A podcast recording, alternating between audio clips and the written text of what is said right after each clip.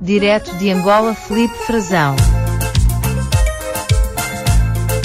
Lá, com a ajuda da vinheta que não precisa de tradução, a Mariana Caneiro continua com a gente. Agora a gente vai falar com o Felipe Frazão, que traz uma apuração muito boa, da qual a gente falou mais cedo também, de que empresas que estiveram envolvidas na Lava Jato querem um crédito do governo federal para voltar a investir em obras em Angola. Frazão, bom dia, bem-vindo.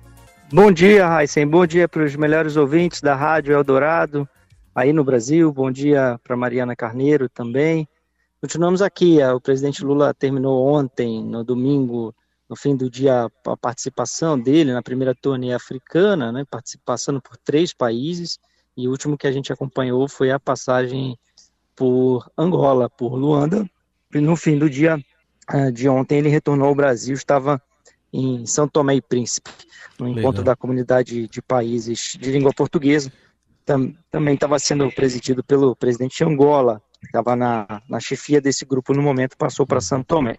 E o que as construtoras estão querendo, essas que estiveram envolvidas na Lava Jato? Dinheiro, Heisen, dinheiro, financiamento público, sobretudo. Aqui em Angola, aqui nos investimentos de países africanos, eles são, têm sido, pelo que eu consegui conversar com empresários, com consultores, com autoridades dos governos do Brasil e de Angola também, investir na África requer certas garantias, certos cuidados. É preciso exigir desses países uh, nos contratos de financiamento, apoio né, para esses contratos de financiamento que são feitos com grandes bancos públicos, não só do Brasil, bancos europeus também. O que está acontecendo aqui, é as grandes empresas brasileiras que estavam aqui no país chegaram a ser, por exemplo, a antiga Odebrecht, ela chegou a ter 20 mil funcionários aqui, ser o maior empregador privado há 10 anos atrás, aqui em Angola, por exemplo. Ela tinha grande influência política e econômica no país, construiu estradas, construiu uh, infraestruturas de hidrelétricas, enfim, era uma presença realmente significativa.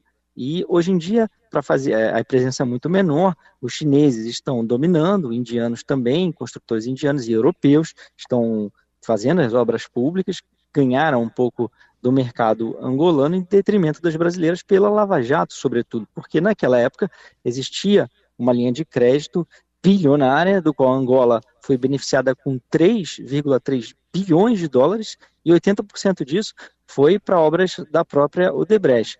Para o Brasil, o argumento é o seguinte: ao fazer a obra com recursos brasileiros, ao financiamento para a empresa, exporta-se também mão de obra, equipamentos, serviços adicionais de origem brasileira. Então, é um ganho para o país. E no caso de Angola, houve o pagamento, quitação completa desses desse financiamento, desse empréstimo. Portanto, desse ponto de vista da, da, do calote, que é o caso de Moçambique, de, da Venezuela, de Cuba, por exemplo, que também receberam recursos, Angola estaria mais à frente, estaria kit. O problema é que a Lava Jato também uh, descobriu o pagamento de propina a políticos, relatou isso no Brasil e, e no exterior, em 12 países, no caso da Odebrecht, por exemplo, fez um acordo de leniência nos Estados Unidos, e algumas dessas investigações foram para frente, outras não.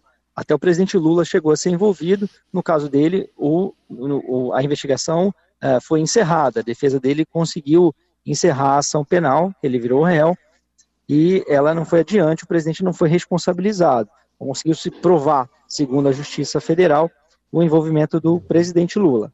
Agora, há um certo clima político desfavorável.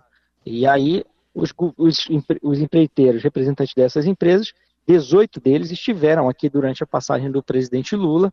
Na sexta-feira conseguiram uma reunião com o ministro Fernando Haddad para pleitear esses recursos, a retomada desses investimentos, justamente para apoiar uh, o retorno, né, o regresso, pelo menos uh, o regresso ou a reconquista né, de espaço no mercado angolano. Fizeram um apelo para o ministro e, segundo eu apurei, uh, havia uma pedida inicial, né, conversas iniciais, eles fizeram chegar a integrantes uhum. do governo de que poderia haver uma linha de crédito bem menor do que já foi no passado, mas que, quase que prospectiva, mas que poderia se recomeçar com ao menos 100 milhões de dólares que é, sai do recurso público para financiar essas obras aqui uh, em Angola.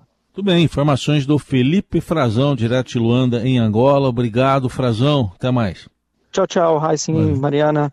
Uma excelente segunda-feira para vocês. Hum. Bom dia aí para o Brasil. Obrigado. Valeu.